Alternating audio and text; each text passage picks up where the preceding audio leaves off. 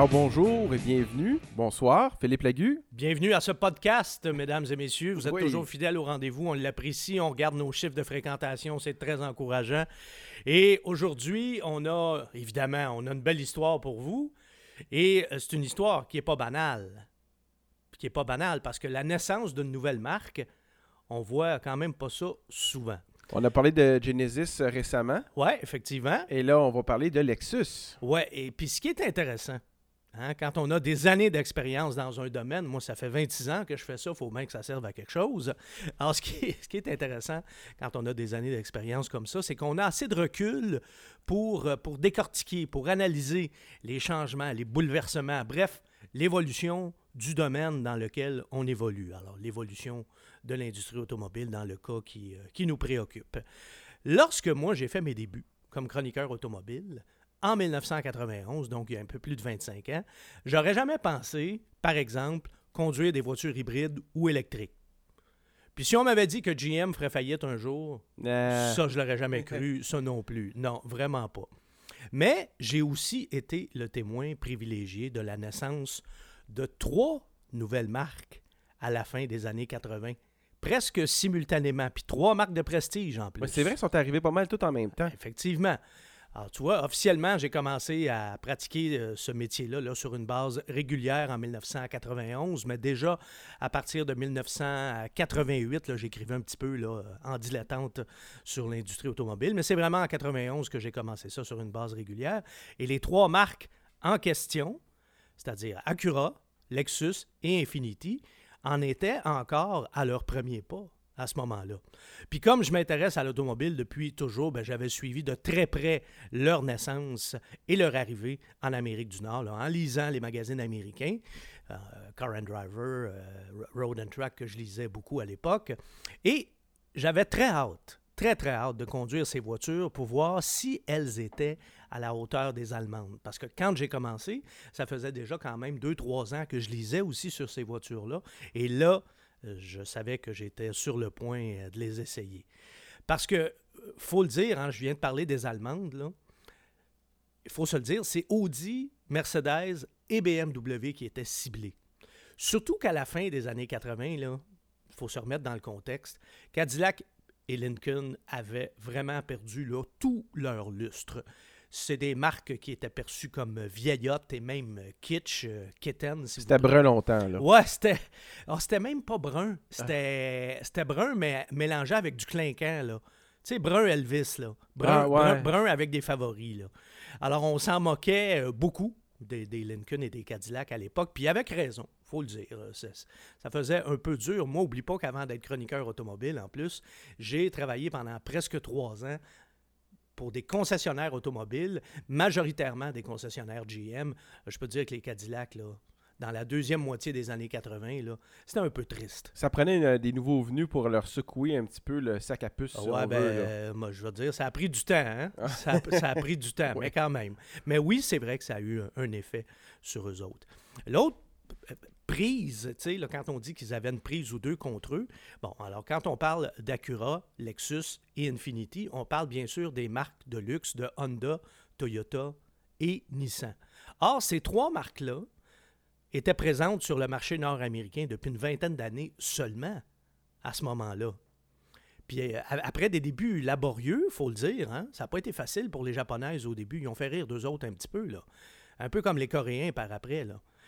Mais après des débuts laborieux quand même, ils avaient réussi à se bâtir une réputation enviable grâce d'abord et avant tout à la fiabilité de leur véhicule. Mais déjà en partant, on, on parlait de au moins majoritairement de deux marques qui étaient déjà à la base très très fiables avec euh, Toyota puis Honda. Ouais, Nissan à l'époque aussi. En fait, on disait pas Nissan, on disait Datsun. là. Mais Datsun avait des voitures qui étaient réputées increvables, la fameuse 510 Oui. entre autres. là. Sauf que, justement, leurs voitures étaient abordables. Et c'est comme ça qu'elles étaient perçues par les consommateurs. Mais on peut faire le parallèle aujourd'hui avec Hyundai et sa nouvelle marque de prestige, Genesis. C'est exactement là qu'étaient les Japonais à la fin des, des années 80. Ils avaient gagné une crédibilité, mais leur marque, peu importe laquelle, n'était pas synonyme de prestige, vraiment pas. Alors, en s'aventurant dans cet univers, vraiment, ils partaient de zéro. Là. ils repartaient à zéro, je devrais dire, parce que, comme je te dis, les, marques elles-mêmes étaient déjà bien établies. Euh, c'est Honda qui a parti le bal avec Acura en 1986. Infinity et Lexus ont suivi trois ans plus tard, donc en 89. Et même, ça je m'en souviens très très bien, Mazda devait à son tour lancer sa propre marque, ah, Amati, au début des années 90. Mais ils ont eu des problèmes financiers et le projet a été mis sur la glace. En fait, il a avorté euh, carrément parce que la marque n'a jamais vu le jour. Mais moi, je me souviens très, très bien de ça. Les premières fois que j'allais chercher des Mazda pour les essayer, il y avait déjà euh, un, espèce de buzz là, autour de la marque Amati, puis on nous disait, là, ça s'en vient et tout et tout. D'ailleurs, tu te souviens peut-être de la Mazda Millenia? Oui. Alors ça, ça devait à l'origine être une Amati. Ah, c'est une voiture qui avait été conçue en prévision de, de C'est une espèce de grosse 626, si on veut. Oui, en quelque sorte. Ouais, on pourrait dire c'est une bonne description, effectivement. Qui était une assez belle voiture pour l'époque, en plus. Là. Donc, Acura, puisqu'ils ont été les premiers, Acura a connu des débuts encourageants, mais il faut dire qu'ils avaient dans leur gamme un modèle abordable. Donc, tu sais, pour les acheteurs de Honda, c'était pas trop déstabilisant, ça coûtait pas une fortune.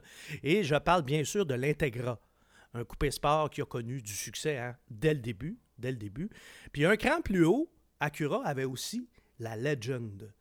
Alors là, c'était une bonne stratégie. Tu avais une auto relativement abordable, même si elle avait un label, euh, un écusson un petit peu plus euh, prestigieux. Puis une coche plus haut, là, tu avais ta berline de luxe intermédiaire qui se positionnait en concurrente des BMW Série 5 et Mercedes classe E, par exemple. C'était vraiment ça, la, la Legend. C'était pas une petite voiture. C'était la plus grosse auto que, Honda avait jamais fait. Là. Lexus et Infiniti, de leur côté, ont visé encore plus haut, en ayant dans leur gamme, dès le début, un modèle pour concurrencer ce qui était là, à l'époque le haut de gamme de BMW et Mercedes, c'est-à-dire la BMW Série 7, et surtout la Mercedes Classe S, qui était la référence à la fin des années 80. Là. Et pour faire ça, il fallait vraiment être culotté, il fallait y croire. Par contre, la stratégie a été payante pour Lexus. Un peu moins pour Infinity pourtant. Et, ça, je me l'explique mal parce que la première Q45 d'Infinity, c'était vraiment une réussite. Là, j'ouvre une petite parenthèse parce qu'on parle de Lexus, mais j'ai conduit, moi, cette voiture-là. On l'appelait, à l'époque, je me souviens que les magazines la qualifiaient de, Jaguar japonaise. Et pour en avoir conduit une, je te confirme que c'était une comparaison tout à fait juste, qu'il n'y avait rien d'exagéré. Puis en plus, c'est une voiture magnifique. Euh, esthétiquement, ça surprenait un peu, parce que je sais pas si tu te souviens, il n'y avait pas de calandre en avant. La toute première euh, effectivement. Q45. Mhm. Mais les, formes, la, la silhouette, c'était une voiture qui était magnifique. Et les suspensions là-dessus, c'était quelque chose. Gros moteur V8. Euh, tenue de route, direction, euh, vraiment. Là. C'est vrai que ça avait des, allures de, Jaguar de cette époque-là aussi. Là. Et c'était une voiture vraiment impressionnante à conduire. Le problème, c'est que Infinity s'est complètement planté avec les deux générations suivantes de la Q45, tellement qu'ils ont fini par abandonner le créneau des grandes berlines de luxe. Alors Lexus, aujourd'hui, est donc la seule des trois marques de prestige là, qui persistent dans ce segment avec la grosse euh, LS. Là qui est une voiture euh, d'autour de 100 000 et, et plus, là, dépendant de, la version et des options euh, qu'on choisit. Là. Alors, on est vraiment là, dans, dans le six chiffres, autrement dit. Là. On aura d'ailleurs l'occasion de reparler de la LS au cours des prochains mois parce que la nouvelle génération vient tout juste d'être dévoilée. Mais aujourd'hui, aujourd'hui, je vais vous parler d'une Lexus qui est encore plus prestigieuse et encore plus spectaculaire, et c'est la LC 500. Euh, je vous garde d'ailleurs ça pour un prochain euh, podcast. Je viens de dire aujourd'hui, mais en fait, on va, vous garder ça plutôt pour le prochain podcast parce qu'avant, avant, je veux revenir encore en arrière pour vous parler des coupés qui ont précédé la LC 500.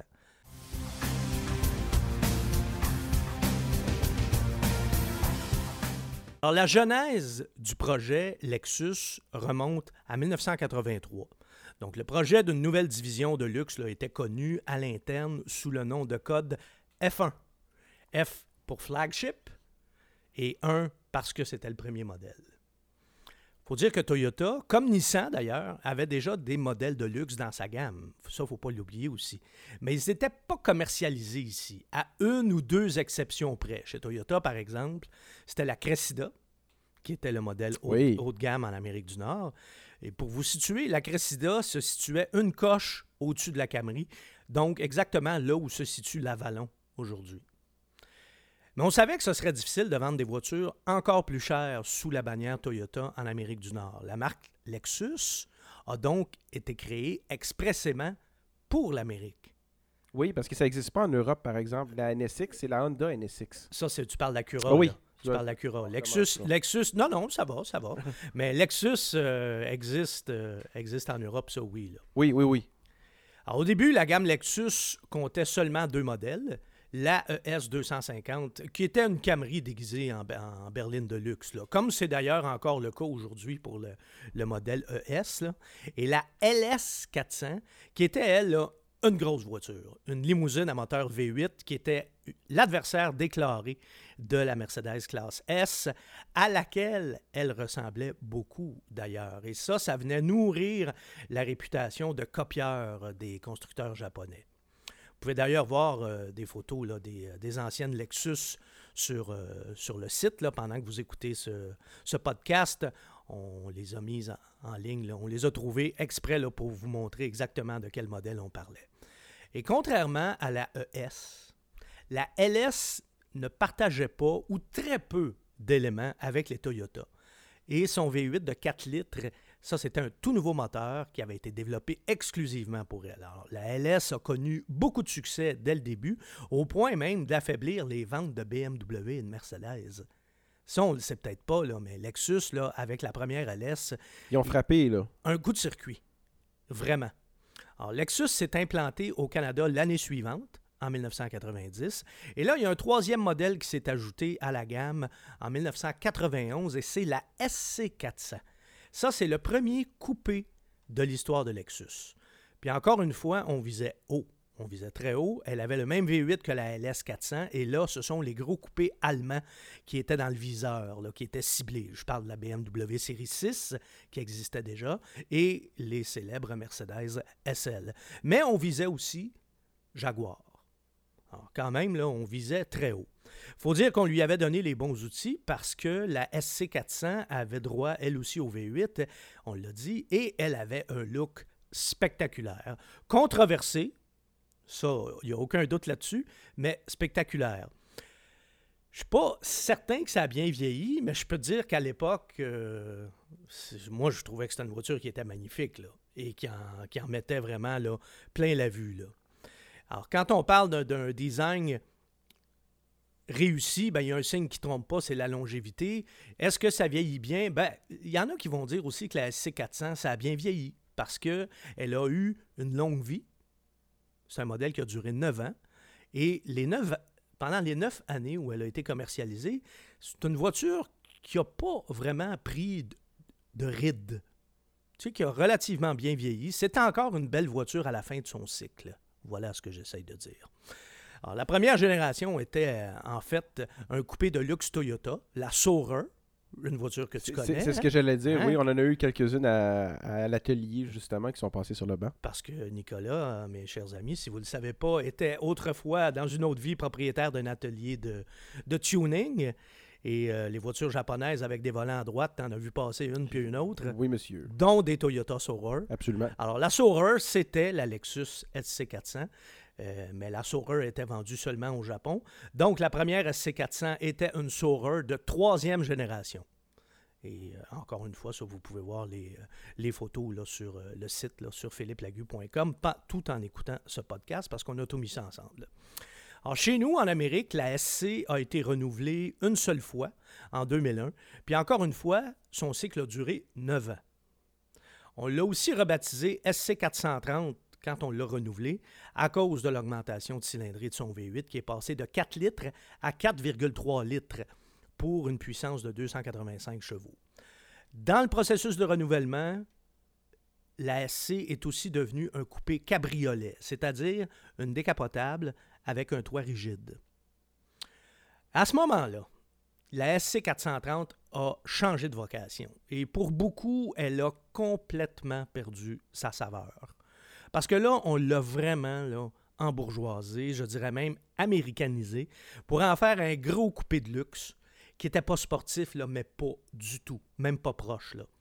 Et elle avait vraiment, vraiment tout perdu le caractère qu'avait la C400, là, qui était elle aussi un peu une espèce de jaguar à la sauce euh, ils ont, japonaise. Ils ont essayé de faire une espèce de Cadillac Eldorado avec ça? Ou... Ouais, c'était pas loin d'être ça. Là.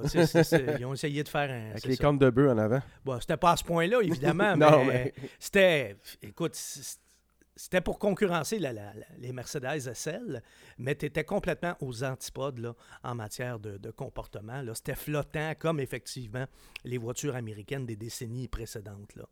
Alors, à défaut, défaut d'être un succès populaire, au moins la SC400 avait été un succès critique.